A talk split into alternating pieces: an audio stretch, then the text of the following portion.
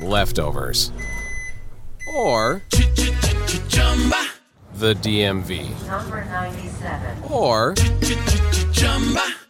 house cleaning, or Chumba Casino always brings the fun. Play over a hundred different games online for free from anywhere. You could redeem some serious prizes. ChumbaCasino.com. Live the Chumba life. No purchase necessary. Void where prohibited by law. 18 plus terms and conditions apply. See website for details. I love the playoffs. Anything can happen. But the best part? It's like bonus football. And bonus football means betting bonuses with Gambit DC. For a limited time, get up to a 57% multi sport parlay boost on the Gambit DC app, online, or at any Gambit DC retail location throughout the district. It's the most exciting time to be a fan. So make your play and get the home field advantage with Gambit DC. Limited time offer, terms and conditions apply. Please buy responsibly. Bienvenidos al podcast de Salud Esfera, la comunidad llena de ideas para vivir mejor.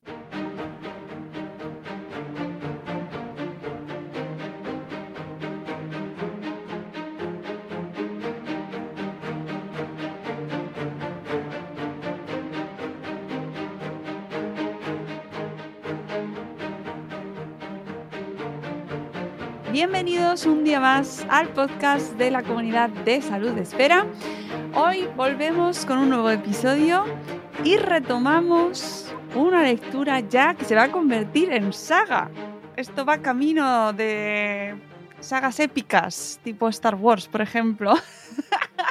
Me hace mucha ilusión saludar a nuestro invitado, al que, como lo decía antes de entrar a grabar, eh, tengo la sensación de que veo a diario, porque es que realmente le veo a diario en su perfil de Instagram o en redes sociales. Él es Farmacia, Farma Enfurecida Guille. Guille Melgar, buenos días, buenas tardes, buenas noches, Guille. Buenas tardes, ¿qué tal estamos? Oye, ¿cómo estás? Hace tres, bueno, nos hemos visto después, pero grabamos la primera vez hace tres años o cuatro ya. Hace tres años cuando saqué el primer libro y ahora toca la segunda, claro. Tengo que sacar libros más a menudo para que nos veamos más.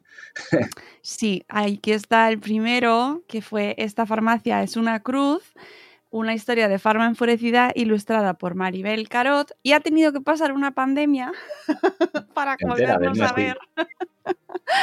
y eh, nos traes tu nueva- las nuevas aventuras de esta farmacia. Esta farmacia necesita receta, que yo va- creo que va a quedar claro. Una de las cosas que van a quedar claras después de la entrevista es que necesitamos receta, necesitamos receta. La verdad es que el título es para machacar ese hecho. Así la gente se acuerda de mí, se acuerda de la receta y la lleva a la farmacia, sí. Sí, sí, sí. Mm, Te he visto ahí que lo tenías, has hecho énfasis, pero bueno, luego, luego eh, ahondaremos un poquito. De nuevo ilustrado por Maribel Carot, ¿cómo llega esta segunda criatura al mercado, Guille? ¿Qué, cuán- ¿Cómo ha sido el proceso? ¿Ha sido petición popular? Hombre, el primero salió muy bien, la verdad, y ya tocaba repetir, dar una segunda parte que la estaban pidiendo. Había muchos novios de farmacéuticas diciendo, por favor, necesitamos un regalo para Navidades, Guillermo, saca un libro o algo, que no queremos pensar. Y al final, pues ha pasado que ha salido el libro este y, tenía ya historias en el tintero, pero lo que pasa es que luego llegó la pandemia, así que ya tuvimos que aplazar un poco la cosa. Bueno, después del libro hablaremos de la pandemia, pero primero eh, cuéntame, mm, cuéntame eh, en qué punto nos quedamos con esta farmacia es una cruz, donde conocemos a su protagonista y, y, bueno, pues eh, sus personajes, la dinámica de la farmacia y dónde nos quedamos y cómo llegamos a este segundo volumen de esta farmacia necesita receta. No, son dos libros realmente que aunque compartan protagonistas son independientes y, y se puede leer de forma separada. Es un poco como el Antiguo Testamento y el Nuevo, o sea, van de lo mismo, pero que cada uno a su... Cada uno, o sea, que tampoco te vas a perder nada por leer uno sí o no.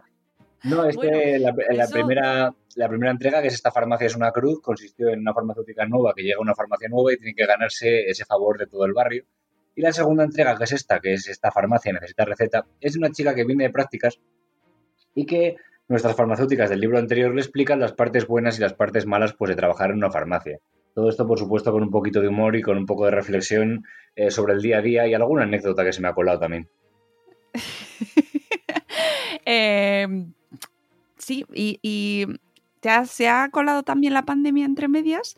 ¿Qué ha sido, qué ha supuesto, aparte de retrasarlo un poquito, qué ha supuesto en, en el proceso de crear el libro y si has incluido algo o no?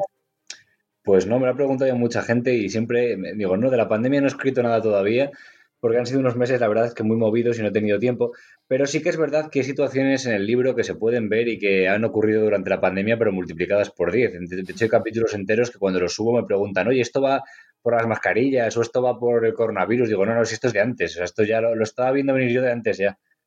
O sea, esto que ha pasado ahora es, bueno, yo ya veía venir un una ola, ya ha venido un tsunami, pero la ola la estaba viendo ya.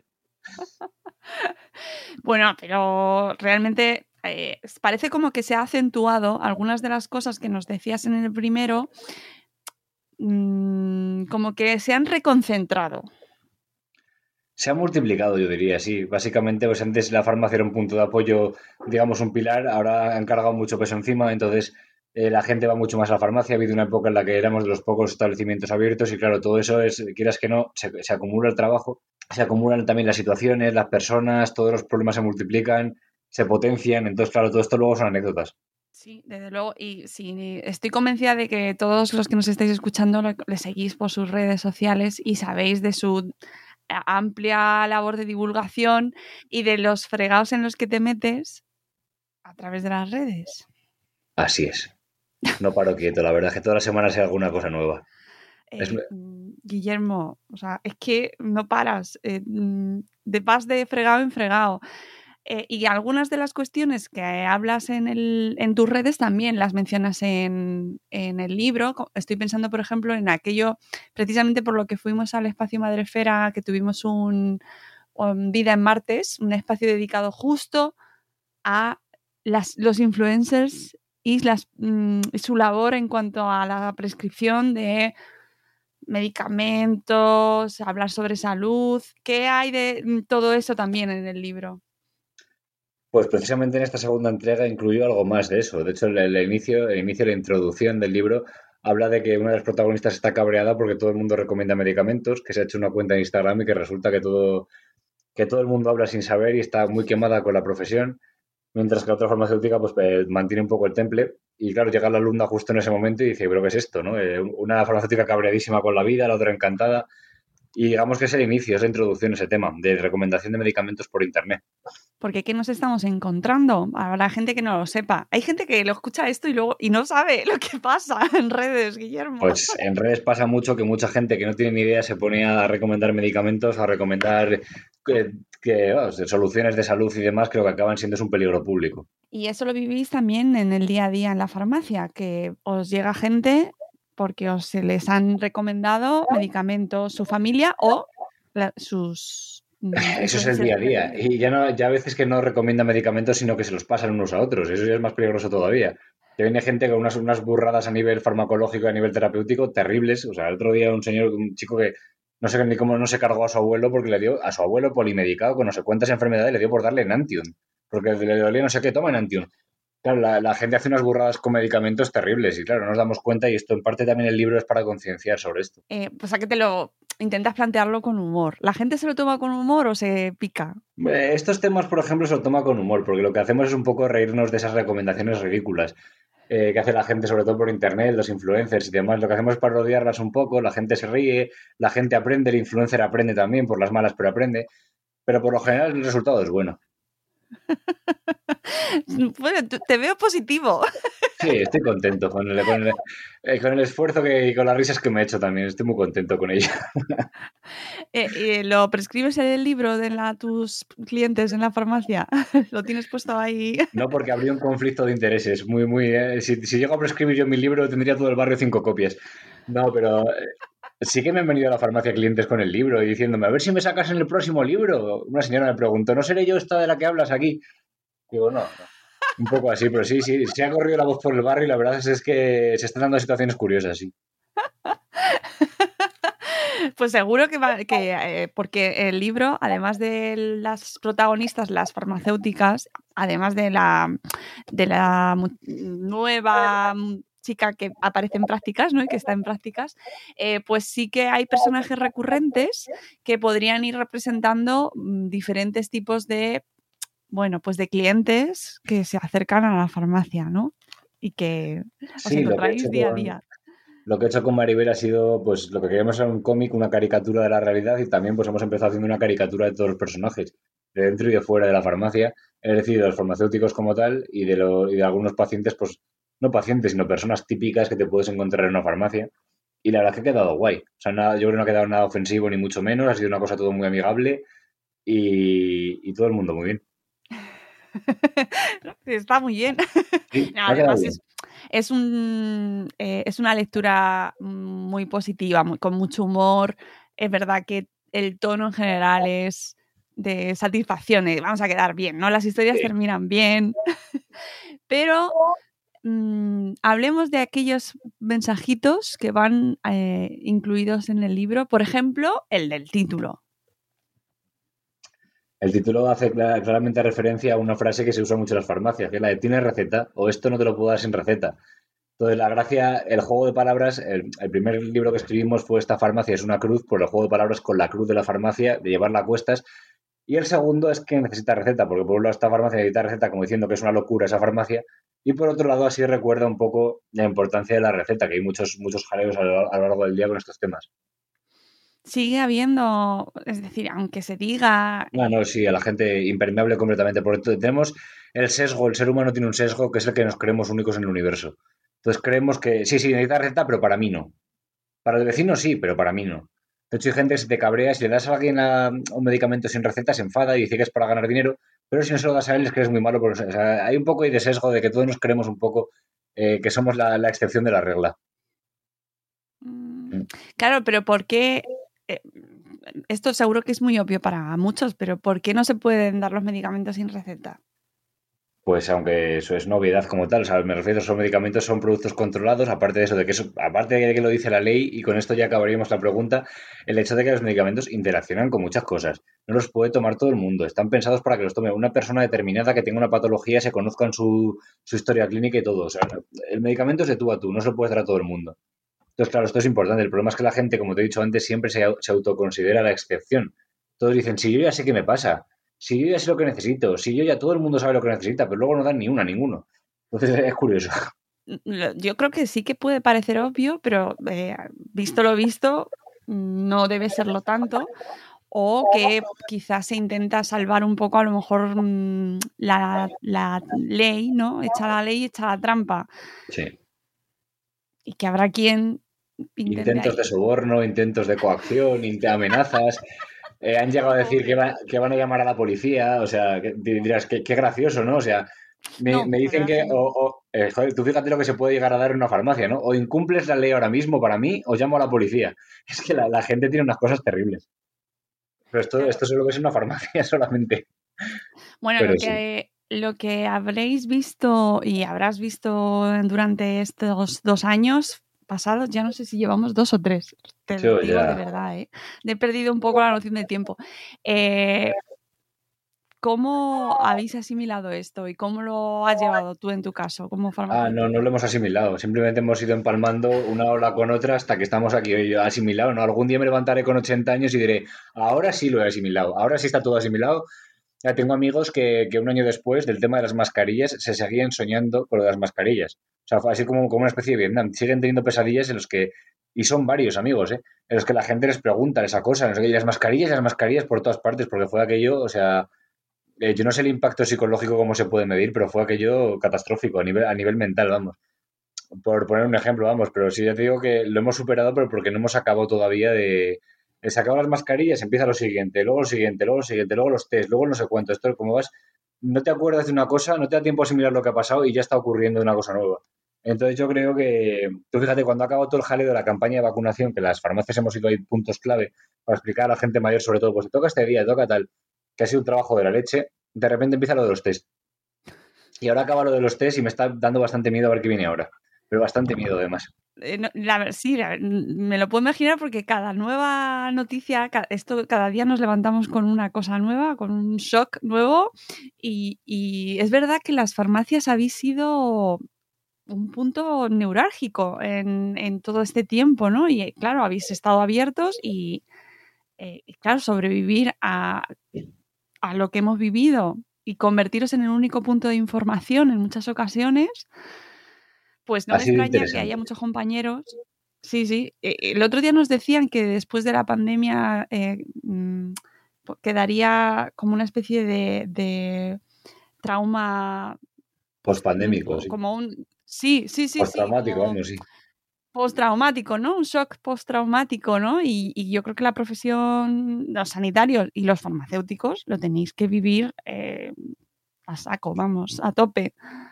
Yo creo que ya es una especie de, de agotamiento, el cual como que el día que no tengamos nada que hacer de este tema, ya como que va a quedar un vacío ahí, nos vamos a empezar a agobiar por ese tema, una especie de, de estrés o de, de ansiedad postraumática fastidiadísima, porque claro, es que ahora eh, una parte importante de nuestro trabajo consiste en todo temas de COVID.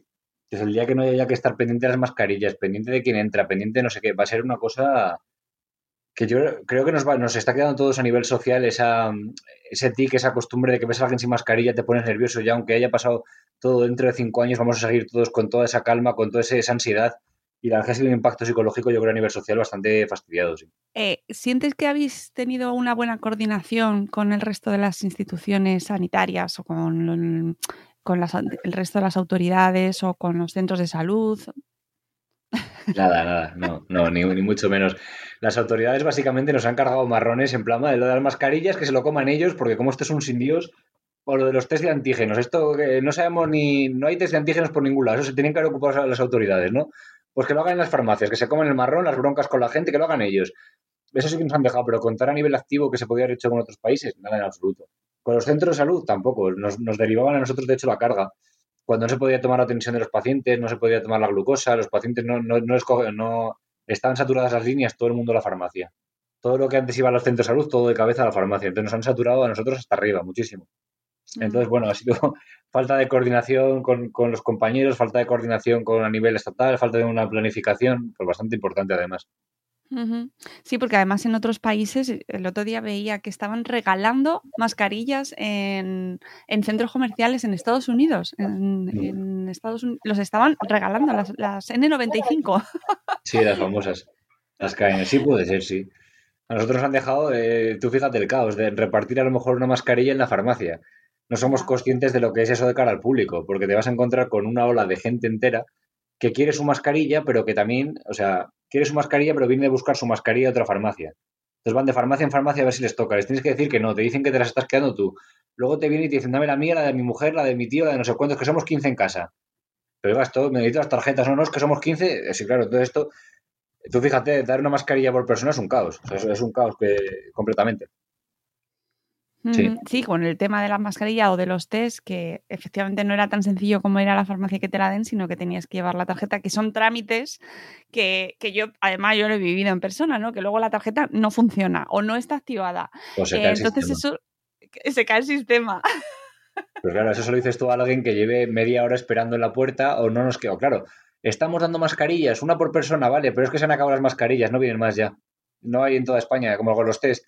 Hay uno por cabeza, vale, pero no llegan. No hay, no hay, no hay test para nadie. Hay una cola de 100 personas esperando que no hay test, lo siento, que es que no. Pero si me toca uno ya, pero es que no hay. No. Ya. Y la, la bronca, por supuesto, te la comes tú. No se la come el político de turno, te la comes tú la bronca. Sí, Sí, sí, sí. ya es- lo hemos visto. Otra cosa que hablas en el libro y que también está, se ha acentuado con la pandemia es el tema de la desinformación y los bulos y bueno, pues todo lo que se, lo que está circulando. Em, ¿Está peor ahora la cosa que antes? Ah, muchísimo peor, muchísimo peor. Ha habido para empezar un, un bache generacional fuertísimo a nivel de redes sociales, que lo llamo yo, que es que durante la pandemia del confinamiento muchas personas ya un poco mayores, que nunca habían estado en contacto con redes sociales o con Internet y demás, han entrado en Internet en avalancha. Y esto no somos conscientes del peligro que ha supuesto, a nivel de bulos, por ejemplo, porque tú y yo entramos a lo mejor en Facebook y vemos eh, lo que las nuevas, las élites masónicas no quieren que sepas y decimos, claro que sí, chaval, lo, lo vas a poner tú aquí en Facebook. Pero claro, igual se lo dejamos a mi abuela, entra en Facebook y dice que nos invaden los reptilianos. Pues claro, eh, ha habido un salto generacional que de hecho se han llenado muchos chats, muchos foros y demás que están sacando el dinero a esta gente y que son personas, todo el perfil, que todos los perfiles son de gente mayor que nunca había entrado en redes sociales y se han empezado a creer una serie de bulos que se van eh, creando una realidad paralela completamente. Y claro, eso en parte es ya no desinformación, sino falta de filtro a la hora de, filtrar la información. y, se ha multiplicado muchísimo. Ten en cuenta también con el tema del virus, ha, pro- proliferado por ahí una especie de, de influencers paralelos en los que empiezan a contar cosas de, de salud que tampoco tienen ni idea, pero como la salud está de moda, pues hay que tirar de la salud. Como no sé, le- ser sanitario ahora nos preguntan a todos en redes sociales por sanitarios, pues ya contesto yo que no soy sanitario, pero, pero algo, algo sé del tema. Y así un poco con todo. Entonces, se ha multiplicado muchísimo. Para empezar, por lo que te digo, ha, ha venido muchísima, muchísima gente nueva a redes sociales. Y eso, quieres que no, cuando hay un fenómeno de goteo, se va diluyendo.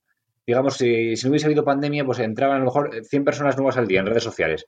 Esas 100 personas, si ponen alguna tontería, se lo dice la familia. Dices, oye, que esto no va así, no te creas esto, no te creas lo otro, ten cuidado con estas páginas. Pero claro, es que si entran de repente dos millones de personas juntas, no se diluye la información, se potencia la desinformación entre ellas. Se forman círculos, se forman grupos, que es lo que ha pasado. Entonces todo eso se va potenciando más. Tú estás haciendo mucha labor precisamente para mm, enfrentarte a, ese, a toda esa desinformación desde redes. ¿Qué supone para ti? ¿Tú estás recibiendo ataques o te van directamente hacia ti? Sí, sí, por supuesto. Yo al día estoy recibiendo una cantidad de insultos y de amenazas que, que- en mi vida lo hubiese imaginado. Ya te digo que la mayoría de los perfiles son de gente, no, no son jovencitos, de adolescentes rabiosos, son gente mayor, bastante más mayor que yo. Y sí, pero a diario además con, una, con unas malas formas preocupantes, que esto no lo he visto en redes sociales, ya te digo que nunca. Llevo nueve años en Twitter, que encima es la red social del conflicto, famosa por los conflictos. Y a ver, había, había visto broncas, había habido broncas por todas partes, he tenido broncas yo también, pero nunca había llegado a estos niveles de insultos, de amenazas, de nunca jamás, pero, o sea, un día de pandemia estaban siendo, he visto yo en un día de pandemia lo que no he visto a lo mejor en, en- en años en redes sociales. Sí, hoy justo eh, veía una compañera, Mati, Mater, Mata Redona, que eh, habían amenazado en un cole en Tenerife con que iban a poner una bomba eh, para que no vacunasen a, a los niños. O sea, Sí, sí, está, hay mucho pirado y te digo que se están formando sectas y se potencian unos a otros. Entonces, claro, el problema de las potenciaciones y de las sectas es que empiezas creyendo que no existe el virus y acabas poniendo una bomba para en un colegio porque funcionan a ver quién está más pirado de todos. Y la verdad es que está, está reñido, el, torneo está reñido. Pero ya te digo que es que es gente que por lo general, o sea, no, no está nunca en redes, la pandemia les ha pillado de nuevas, no entienden las cosas, aparecen gurús, estos gurús que todos estamos llenos de dudas, nadie sabe qué va a pasar, ni, pero ellos lo saben todo. Entonces, claro, es mucho más fácil creer en una persona que habla firmemente, aunque diga tonterías, que en una persona que sabe mucho, pero se, se, se expresa de forma más precavida. Tenemos que ir viendo lo que pasa esto. Si tú una persona, por ejemplo, que tiene un negocio y lo tiene cerrado, le, pones a dos personas, una te dice, te están arruinando por esto, por esto y por esto, aunque sea todo mentira, una tontería, que la piensas en frío es una aguada, y uno al lado que te dice, no, es que no sabemos cómo va a avanzar la cosa, siempre te acabas, te acabas aferrando a un clavo ardiendo, que es lo que ha pasado con mucha gente, que se han fiado de gente pues que no, que en unas circunstancias normales sería tonto el pueblo, y se, se les ve de lejos, pero claro, si el tonto del pueblo se viste de Mesías y habla con claridad en un momento de, ¿cómo se dice?, de, de confusión, puede acabar siendo alcalde perfectamente. y cómo te oye, ¿cómo lo llevas tú? O sea, el hecho de abrir las redes y encontrarte, ¿te compensa? Sí, a ver, al principio mal porque yo no estaba acostumbrado a que me insultasen por todas partes y menos de repente abrir el Twitter y 50 mensajes, de repente luego eh, abres Facebook y otros 50 insultos, amenazas, no sé qué, luego te das cuenta, para empezar, que son cuentas falsas, que suelen pertenecer siempre a las mismas personas y para seguir, que es que tampoco vas a dejar de decir cosas que son verdad o, o cosas científicas. Yo me pasé cinco años estudiando una carrera, todos los posgrados, no me voy a callar la boca viendo cómo ponen tonterías que pueden afectar a la salud pública solo porque gente anónima o gente que no sabe casi ni escribir se ponga a amenazarme. Es que tampoco puedo hacer eso. Ni yo ni nadie. No debemos estar callados frente a esto. Estoy, to- estoy totalmente de acuerdo contigo, pero eh, mm, aún así, ojito, porque eso también genera pues, eh, abrir las redes y encontrarte esas reacciones no es nada agradable. Ya te digo que al principio, al principio sí hubo un par de semanas ahí que me, me chocó mucho. Digo, ¿qué habré hecho yo? Decir que las vacunas funcionan y los virus existen, que es una cosa que se lleva, lo llevo sospechando desde los seis años. ¿no? Que, que- que yo cre- creo que ya es que no, no forma parte ni del debate, es el sentido común para que me insulten así. Bueno, pues nada, pues habrá que seguir diciéndolo. No, no se vayan a enfriar. Oye, otro, otro tema que también me interesa mucho y que además eh, mm, tuvimos aquí a Luis Marcos y Raquel Carnero, los autores de Antibióticos contra Bacterias. Presento, presento su libro el sábado aquí. Eso, justo lo sí. Sí, sí, sí, sí. Eh, precisamente sobre ese tema, eh, bueno, que, que yo creo que no se está hablando lo suficiente, Guillermo, eh, sobre las resistencias frente a los antibióticos. Sí que llevamos mucho tiempo hablando, el problema es que es lo que digo siempre, cuando machacas un tema, siempre acaba cayendo sobre los mismos círculos. Entonces hay gente que no les llega. Y prueba de ello precisamente ha sido un conflicto que tuve en Twitter hace un par de semanas, porque yo puse lo de hay que estar preparados para el tema de las resistencias a antibióticos y dijeron, ¿qué pasa? Que se os acaba la, la pandemia y ahora os inventáis otra cosa. Digo, esto se lo inventó Fleming hace 90 años, no es cosa mía. Y llevamos machacando con, yo llevo machacando con esto en redes sociales desde que estaba en carrera hace nueve años. Entonces, esto no es una cosa nueva. El problema es que si repites un mensaje continuamente en los mismos medios, ¿vale? Cae, llueve, pero sobre las mismas personas. Entonces, nosotros hemos repetido hasta la saciedad en redes sociales que el tema de la resistencia a antibióticos, pero hay gente que no tenía redes sociales. Y eh, ha llegado a muchos adolescentes, mucha gente joven está concienciadísima, muchísimo, pero por ejemplo hay muchos abuelitos que no, están, no son conscientes de ello. Entonces nosotros podemos seguir machacando lo de las resistencias a antibióticos, el no vayas a la farmacia sin receta, no pidas esto, no tal. Pero va a caer siempre esa, ese mensaje va a caer siempre sobre los mismos. y es gente que ya por lo general ya sabe el mensaje.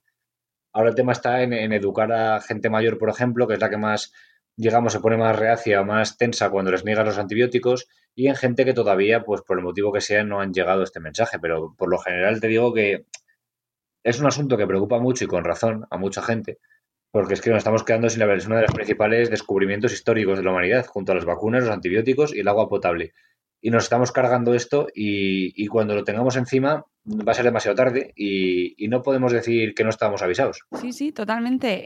Eh, mm, yo estoy muy de acuerdo contigo en que cae siempre en el mismo círculo y parece como que no termina de... No sé si hace falta una campaña más global o institucional para que se cree un poco más de, de sensibilización entre este tema. No lo sé. Yo, yo es que creo, es lo que te decía, yo creo que ya el tema de resistencia a antibióticos hemos machacado ya y, y ya que no se ha enterado eso porque no le ha llegado el mensaje por algún motivo, habría que estudiar por qué no ha llegado ese mensaje, porque como te decía al principio hay mucha gente que se cree que es una excepción y la resistencia está bien pero para otra, a mí me da igual, yo esto me lo tomo porque me gusta a mí. Proyectos, además del lanzamiento de, de este nuevo libro, supongo que presentarlo, no sé si podrás hacerlo en las eh, de la manera que te gustaría. Este último no, este lo hemos dejado un poco de lado de la presentación y demás, eh, por el tema de que, bueno, está la cosa un poco complicada para reservar sitio, para tal, bueno, entonces eh, hemos hecho presentación online y, tan tranquilos que estamos. Ha sido un éxito por ahora, así que muy a gusto. Luego proyectos, pues lo que vaya surgiendo. En redes sociales ya sabes que esto es muy... Un día te llaman para un lado, otro día te llaman para otro, hay una charla, un directo, un no sé qué. Bueno, pues yo encantado, me gusta mucho esto. Pues sí, eh, y, pero te tocará escribir sobre la pandemia, ¿no? Uf, es que no sé si me atrevo, porque como todavía no lo he asimilado del todo, es que luego van, van apareciendo cosas que dices, ¿te acuerdas aquel día que pasó esto? Y no es que se te olvide un día, es que te olvide un mes entero de pandemia o, seis meses. Y hay, infinidad de anécdotas, pero claro, para recopilarlas todas es complicado. Porque realmente yo creo que habéis sido de los farmacéuticos y no de las farmacias, ha sido eh, o sea, yo creo que el momento en el que se recopile toda la información desde la farmacia puede dar historias Puede haber historias bonitas, historias tristes, historias alegres, historias surrealistas completamente. Puede ser un libro muy interesante, la verdad. Aunque te digo que no sé si hemos asimilado todavía el, tema de, la pandemia y no sé si se podrán sacar libros sobre estos temas todavía. Yo no, yo no me la juego por si acaso.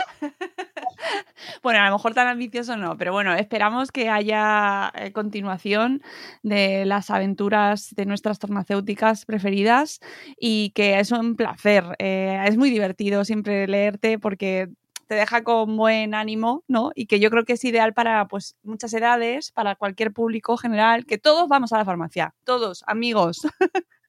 Cualquiera puede ser susceptible de estar ahí incluido en estos personajes y, nada, que muchísima suerte con, con, con este segundo lanzamiento, Guille.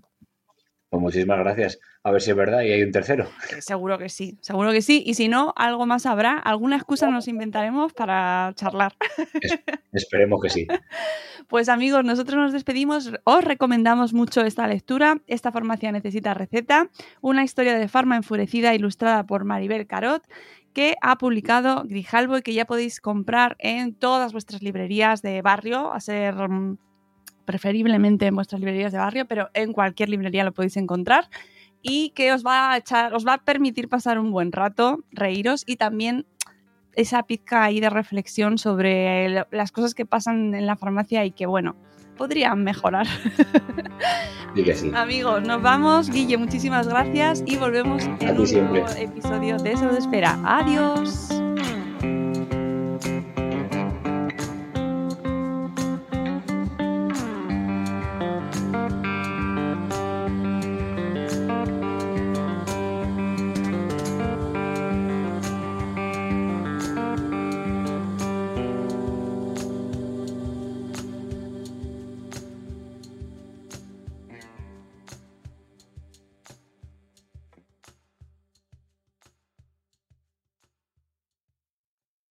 Lucky Land Casino asking people what's the weirdest place you've gotten lucky? Lucky? In line at the deli, I guess? Aha, in my dentist's office. More than once, actually. Do I have to say? Yes, you do. In the car before my kids' PTA meeting. Really? Yes. Excuse me, what's the weirdest place you've gotten lucky? I never win and tell. Well, there you have it. You can get lucky anywhere playing at LuckyLandSlots.com. Play for free right now. Are you feeling lucky? No purchase necessary. Void where prohibited by law. 18 plus. Terms and conditions apply. See website for details. Policy and terms and conditions posted at textplan.us. Texting enrolls for recurring automated text marketing messages. Message and data rates may apply. Reply stop to opt out. The pandemic has been hard on all our kids. New studies show more than one in three children who started school in the pandemic now need intensive reading help. That's right, millions of kids in kindergarten through third grade in the United States cannot read at grade level. Here's the good news your child can be reading in just 30 days, guaranteed, with Hooked on Phonics. Even if your child has been struggling, Hooked on Phonics will teach your child to read in just 30 days, guaranteed. And right now, you can get started for just $1. Text the word grade to 323232 right now. Hooked on Phonics is highly effective and incredibly fun, and everything can be done right from home and in less than 20 minutes a day. For more than 30 years, Hooked on Phonics has been the proven learn to read program that kids love to use. Text grade to 323232 and teach your child to read in just 30 days, guaranteed. Text grade to 323232 right now and get started for just $1. Text grade to 323232 now. Text grade to 323232.